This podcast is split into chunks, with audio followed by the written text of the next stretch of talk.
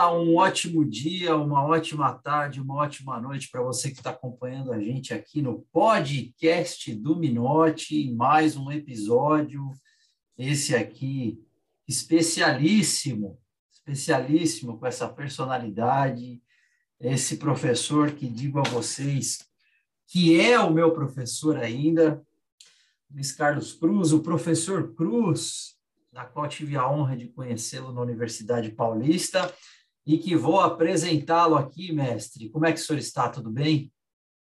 Graças a Deus, tudo em paz. Muito obrigado aí pelas palavras, tá?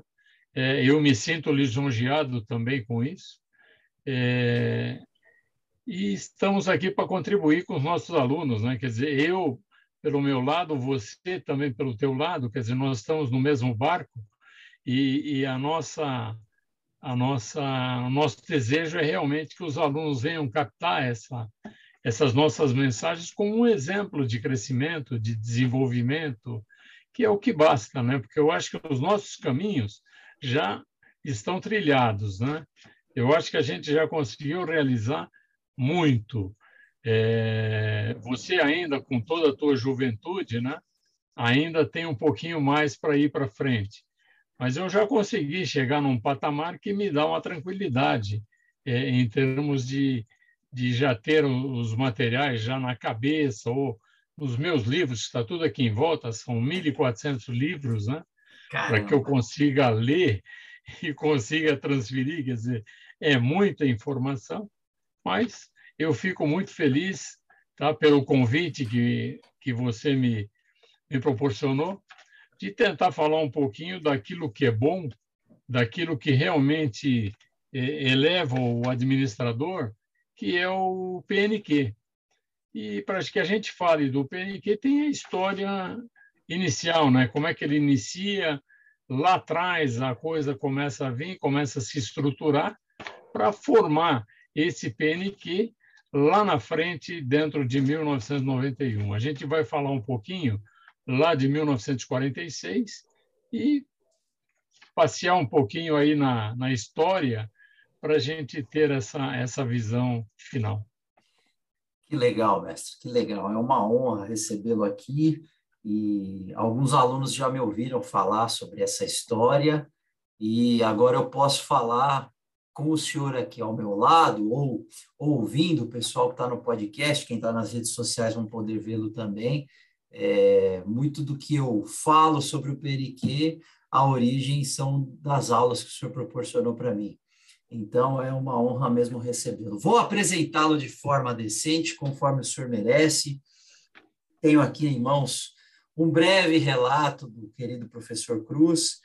Por 35 anos, desenvolveu a experiência profissional em empresas de pequeno, médio e grande porte, na área da logística, vivendo toda a sequência de aprendizado, desde office boy até os mais altos cargos de comando nas organizações, passando por almoxarifados, compras produtivas, improdutivas, follow-up, full-time, PCM, PCP, follow-up, desenvolvimento de fornecedores, gestão, carrier, que é de ar-condicionado, né, de automóveis, televisores. Dois últimos anos gerenciando em Recife a divisão de materiais da organização. No Arlen, aqui, alto-falantes, filtros Logan, que são filtros de automóveis. Desenvolveu também a parte educacional em curso de contabilidade como técnico, eu também, mestre, seguindo seus passos aí, também sou contabilista como o senhor graduado em Administração de Empresas pela ESAM, Escola Superior de Administração e Negócios, curso de especialização em Administração Empresas pela Resolução 14/77 do CFE da Faculdade Luswell, início do mestrado em 83 pela Universidade Metodista ali no Rui de Ramos, da qual o tema foi apresentar a logística como fator de competitividade para as empresas. Na aposentadoria da indústria, optou em continuar na docência. Pelo currículo, já havia ministrado aulas em São Bernardo, pela Escola Técnica de Contabilidade Cacique Tibiriçá, nos anos de 75 até 78. Olha que beleza. E experiência também muito enriquecedora que seria continuar transferindo o conhecimento para o maior número de pessoas, o que foi efetivado, efetivado durante 19 anos na Universidade Paulista e por dois anos na Faculdade Santos Isildim, em São Mateus, atingindo aí um total de mais de 12 mil alunos. Eu sou um deles, hein? Gostaria de ser chamado de professor Cruz e sempre será chamado de professor Cruz. Mais uma vez, professor, muito obrigado por ceder esse tempo maravilhoso e precioso que o senhor tem para falar conosco aqui de algo é, como o Prêmio Nacional da Qualidade, da qual o senhor é avaliador. É uma honra aqui receber o senhor. E também dizer aqui que o senhor passou pelo Prêmio Nacional da Qualidade em Saneamento, né? Que é muito importante, o senhor vai explicar para nós tintim por tintim. Eu já falei demais, porque com um currículo desse tamanho, professor, eu tinha que dar essa atenção privilegiada ao senhor. Mas agora está contigo. Vamos falar sobre o Prêmio Nacional da Qualidade e viajar pelo tempo. Muito obrigado, professor. É uma honra. Pelo, pelo teu, muito obrigado pela, pela apresentação novamente tá? E pelo primeiro livro que você fez, que fala muito do Prêmio Nacional da Qualidade, tá? Eu percebi que realmente é, muita coisa você conhece, muita coisa você sabe, tá? É, e algumas pinceladas vai talvez é, fugir do tradicional, fugir daqueles livros que a gente pega e, e começar a dedilhar pontos por ponto. O que a gente gostaria de falar um pouquinho é como inicia esse material, como é que inicia esse plano, é, esse Prêmio Nacional da Qualidade. Que quando a gente vai buscar é, analisar, procurar, pesquisar o, os acontecidos, a gente chega num camarada chamado Deming, tá? É, William Deming. Ele, ele é um americano, ele, ele nasceu nos Estados Unidos e, de repente, ele foi convidado pela JUSE, que é a nossa BNT, que é a BNT brasileira, a JUSE japonesa, para ministrar palestras e cursos no Japão. Tá? E aí ele foi para lá, em 1946, é, para começar a trabalhar em cima disso. E é muito gostoso a gente começar a falar de Deming, porque na hora que a gente começa a falar dele, a gente começa a ver um monte de artista do lado dele. A gente começa a ouvir falar do tal do Juran, começa a ouvir falar do tal do Ishikawa, quer dizer, coisa que a gente escuta muito naquelas espinhas de peixe e escuta muito naquela condição de verificar o problema da qualidade, o que realmente precisa ser feito para ter qualidade, qual é o custo dessa qualidade, quer dizer, o que, que nós devemos fazer em cima disso. E o, o Demi, é, na percepção dele, ele começa a fazer as palestras, ele começa a reunir gente, e todo o pessoal que está sendo reunido nas empresas é, consegue se verificar a, motiva, a motivação desse pessoal.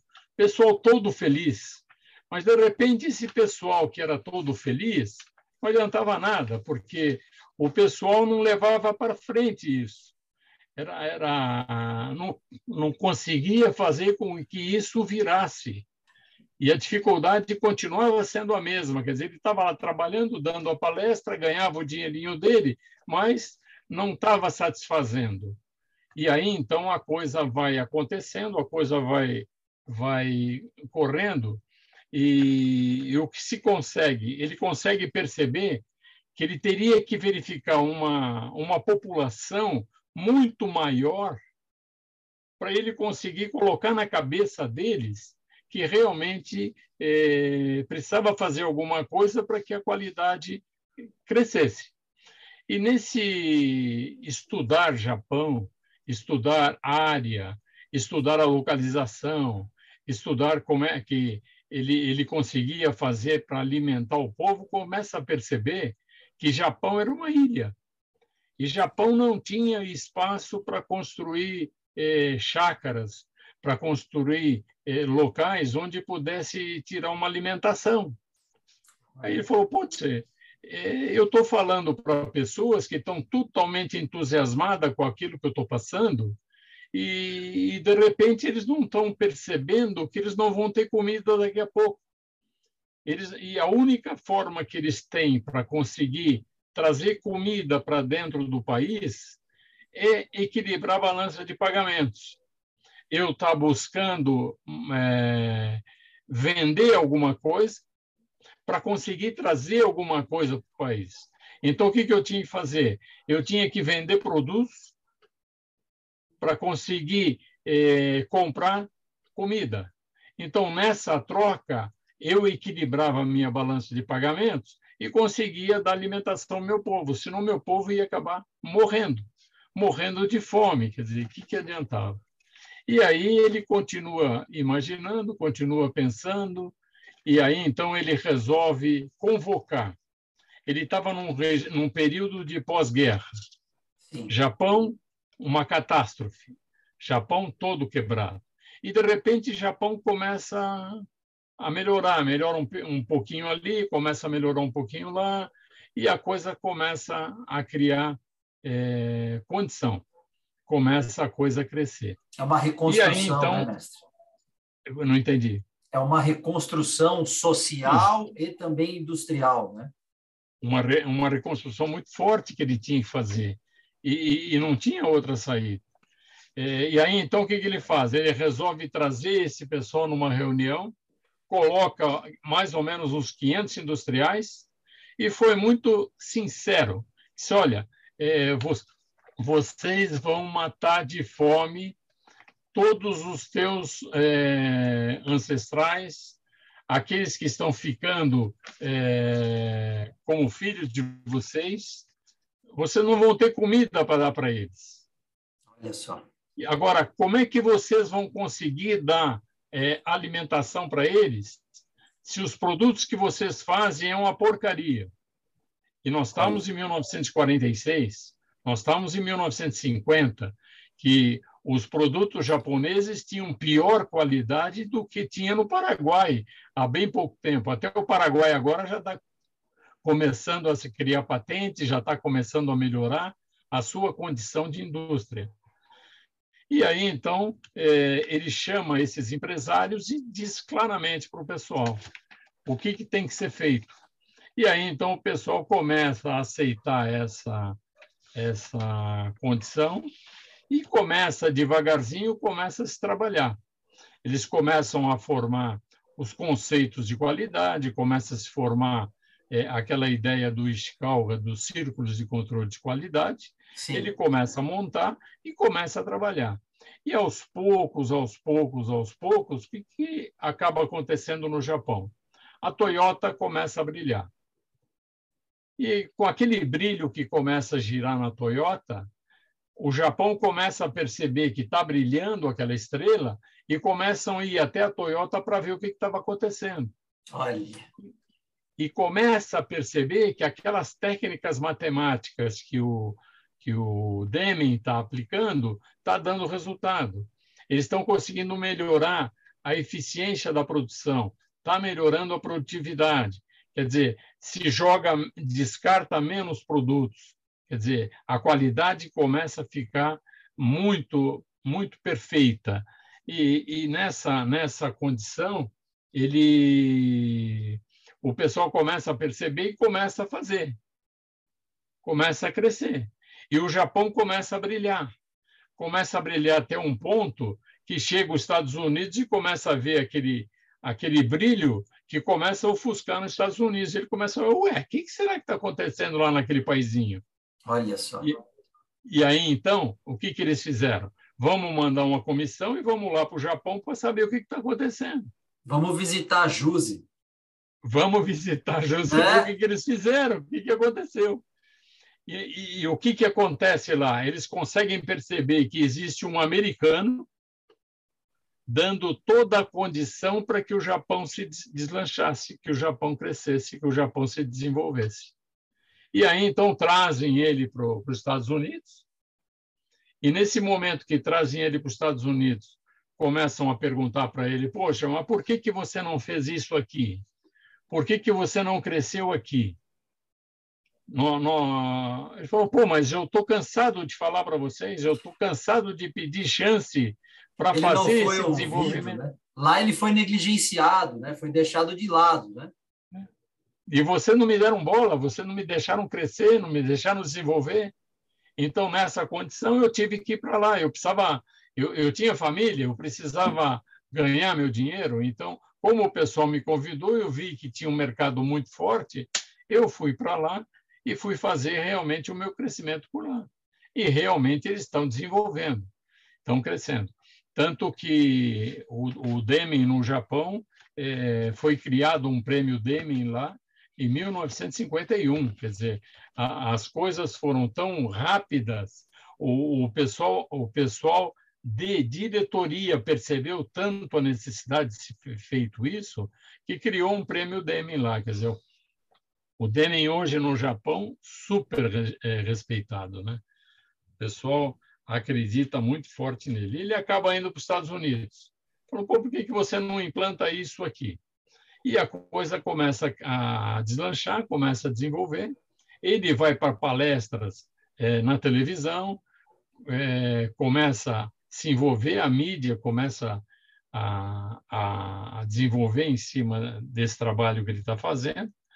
E aí, então, ele chega uns, uns políticos que acaba criando um prêmio também de qualidade no, nos Estados Unidos, que é o prêmio Malcolm Baldrige, que é criado lá nos Estados Unidos.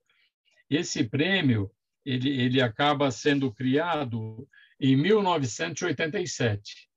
Mas antes disso, ele, eles começam a estar tá trabalhando em cima de, do CCQ, que basicamente o CCQ o que, que era? É uma integração de departamentos para que é, conseguisse resolver o problema diário da organização. Porque até então, quem tomava as decisões dentro da empresa era o patrão. Funcionário não tinha a mínima condição de dizer para a fábrica. Não podia fazer. Se ele fizesse para a fábrica, o patrão chegava, ah, tá, você mandou para a fábrica? Mandei. Vai para a rua. Cortou o pescoço e tchau. Quer dizer, então, é, tinha que ser criado esses círculos de controle de qualidade para realmente existir uma comissão que estudasse. E, a partir de então, as organizações começaram a, a investir dentro da organização, sempre com autorização desse, desse pessoal que estava reunido em equipe para poder fazer análise, verificar se é realmente aquilo que deveria ser feito, se realmente aquele torno que eu estava utilizando estava realmente desgastado, se eu tinha que trocar aquele bits que tinha que ser é, limado, tinha que ser é, retificado. Não foi. Que horas que ele deveria ter, ter feito isso? Então, a coisa a, acontece lá. E esse, esse prêmio Baldry, Mal, Malcolm Baldrige, que acaba se criando nos Estados Unidos, começa a se proliferar. Começa a surgir o prêmio, o prêmio europeu, que também começa a se desenvolver dentro do mesmo conceito e a coisa começa a crescer. Essa brincadeira chega no Brasil por volta de 1979, 1980, chega no Brasil. Eu estava numa organização que tinha mais ou menos mil funcionários. E nós estávamos fornecendo para Volkswagen, nós estávamos fornecendo para General Motors, estávamos fornecendo para Fiat e chega num determinado momento, chega um, um representante da Volkswagen e diz assim, vocês vão ter que implementar o CCQ dentro da organização.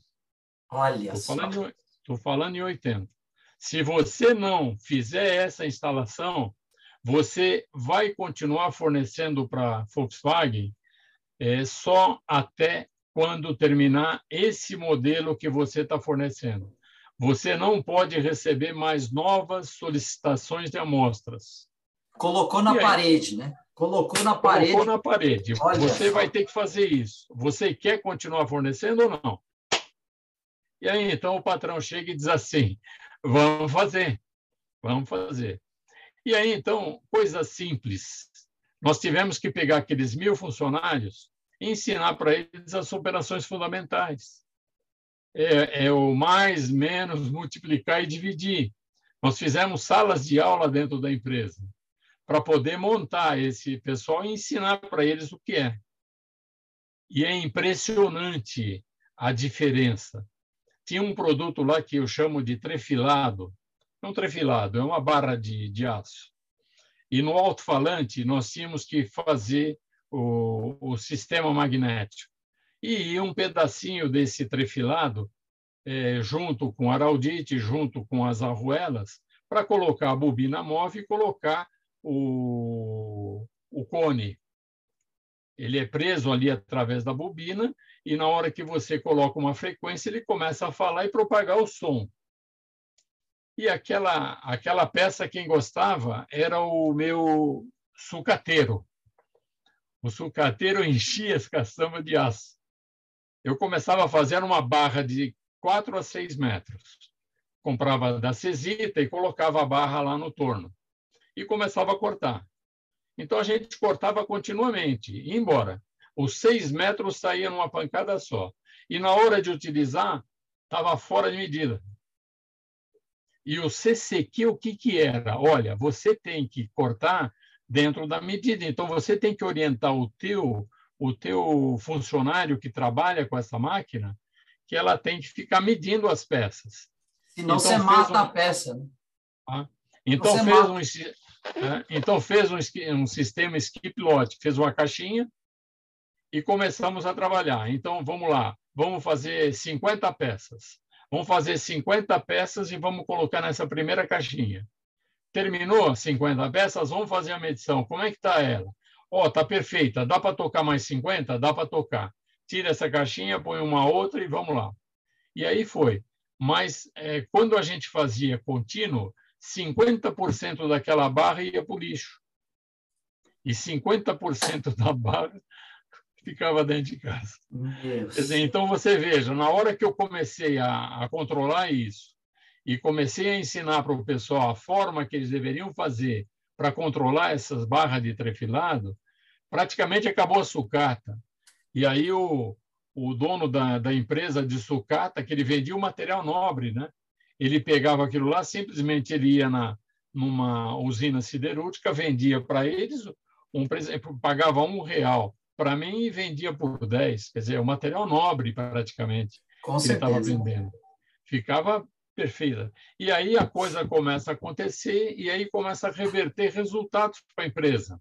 Com certeza. Que a empresa, na hora de fazer o custo dessa peça, já colocava um custo lá nas nuvens que tinha 50% de prejuízo. Olha Quer dizer, eu tinha, tinha que jogar fora. A partir daí, aquele, aquele prejuízo virou resultado os meus, os meus preços começaram a reduzir. Consegui ter mais preço no mercado. Competitividade. a empresa começou a vender mais. Começou a vender mais. Quer dizer, coisa simples, quer dizer, é isso que o Deming ensinava. Então, aí eu, eu começo a considerar o Deming como o maior, maior empreendedor do mundo. O cara que conseguiu colocar a mentalidade dele no Japão, e trazer toda essa mentalidade através, através do Japão para pro, os americanos, depois estender para todos os países que tivessem é, concessionárias das empresas que estavam trabalhando na América. E aí, então, o que, que ele faz? É que revoluciona esse mundo. Ele faz com que esse mundo realmente consiga entender melhor o que, que é essa tal de, de qualidade. E aí começa essa história do, do CCQ.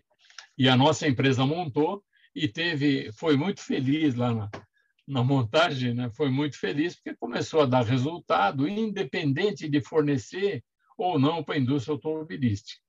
Né? E aí a coisa começa a acontecer. E aí, dentro dessa condição, dentro dessa condição, começa a acontecer no Brasil um monte de coisas. Tá? Começa a vir esses CCQs, começa é, orientação lá de fora para os presidentes, o que, que eles têm que fazer, e, de repente, entra um, um presidente nosso chamado Collor, um presidente que entra aqui no nosso país, e eu acho que a gente tem que agradecer muito, ele fez tanta coisa é, coisa dentro do governo que ele acabou sendo, depois de dois anos, ele acabou saindo da. Teve o impeachment e ele acabou saindo. Mas uma coisa muito boa que ele fez, é, ele praticamente abre os portos, como fez Dom João VI lá atrás. Ele abre os portos para nós. E aí começa, a partir daquele instante, começa a acontecer tudo. Ele, ele, ele é eleito, ele toma posse. No primeiro dia, o cara me entra numa Ferrari, uma Ferrari vermelha. Ele viaja para a Itália e entra numa Ferrari, uma Ferrari vermelha. E diz que no Brasil só tinha carroça. Nossa! O que, que ele estava dizendo com aquela carroça? Pô, meu, temos que mudar. Nós temos que melhorar. Nós temos que crescer. Nós tínhamos aqui carros que ficavam 20 anos com me o mesmo nome.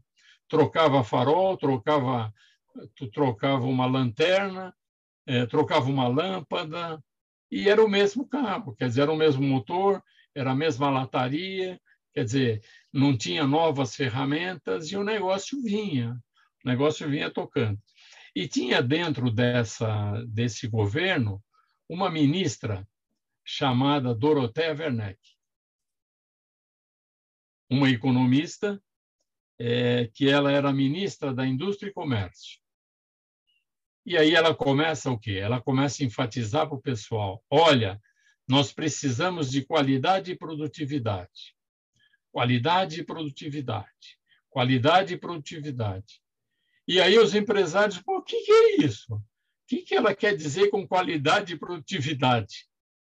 Qualidade e produtividade. Todas as reuniões ela era, era, ela era ministra da Indústria e Comércio e do Trabalho também, das duas coisas. Sim. E aí ela, ela começa a enfatizar.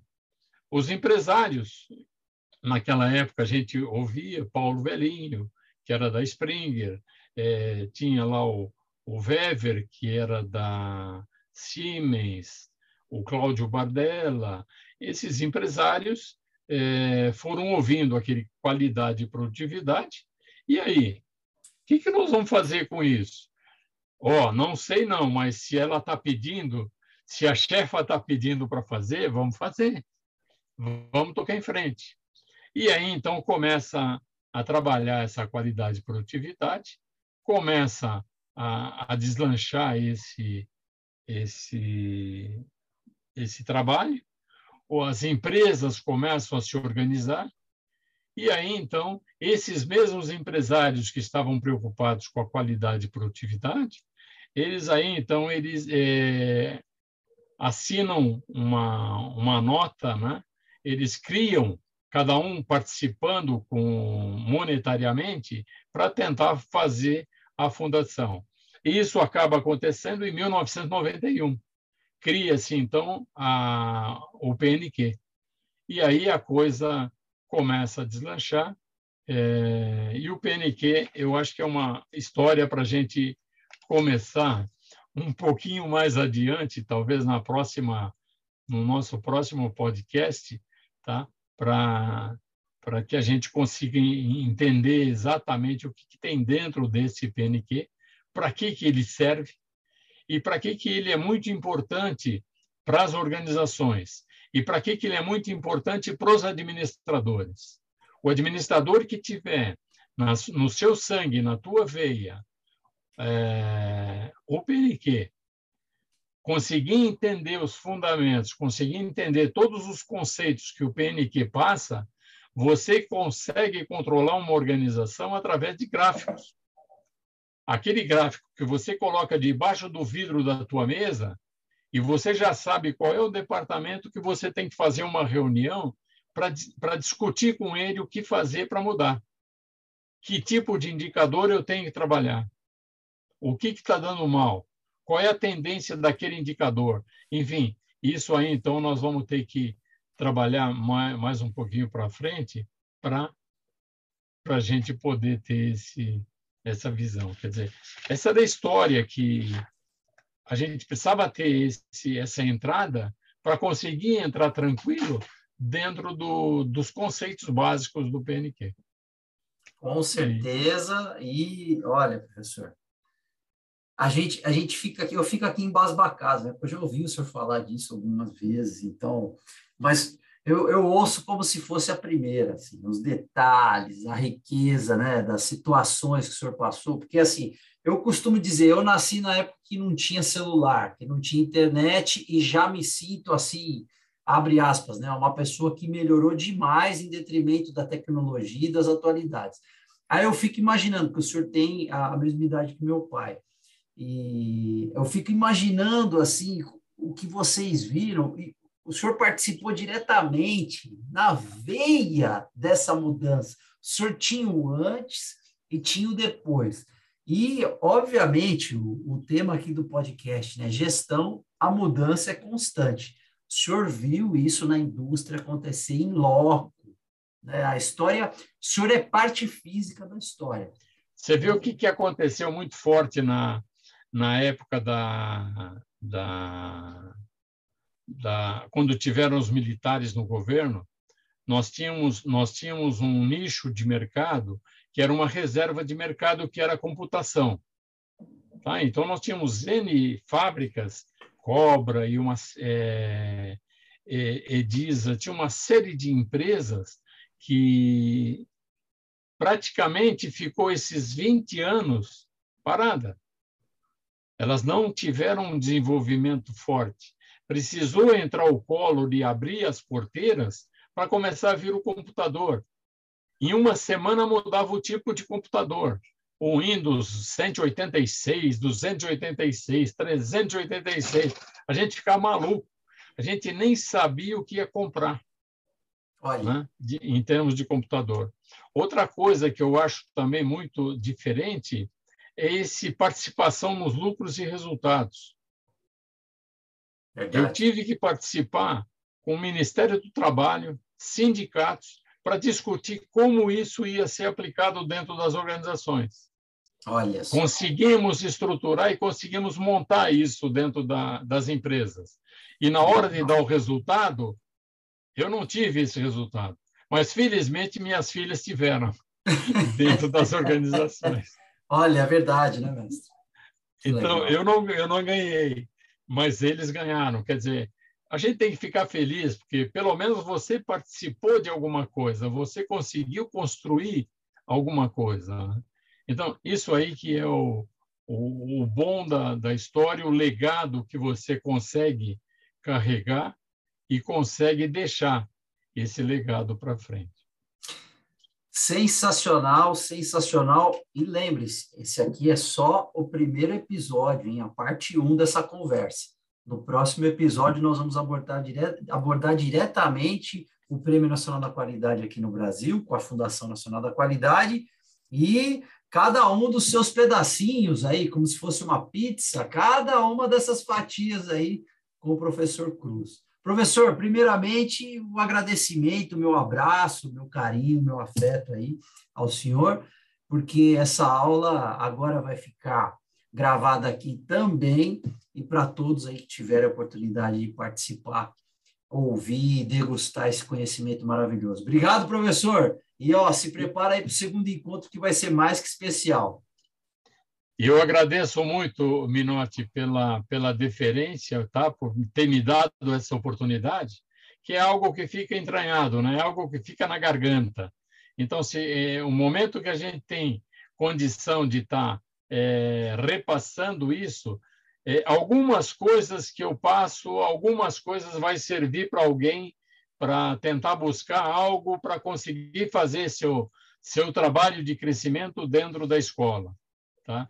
Eu acho que é muito importante isso aí. Tá? Eu agradeço muito pela, pela oportunidade. Legal, pessoal. Ó, prestem atenção. Esse é o primeiro episódio. Daqui a pouquinho nós já vamos compartilhar aí o segundo. Não percam. Mais uma vez, muito obrigado, professor.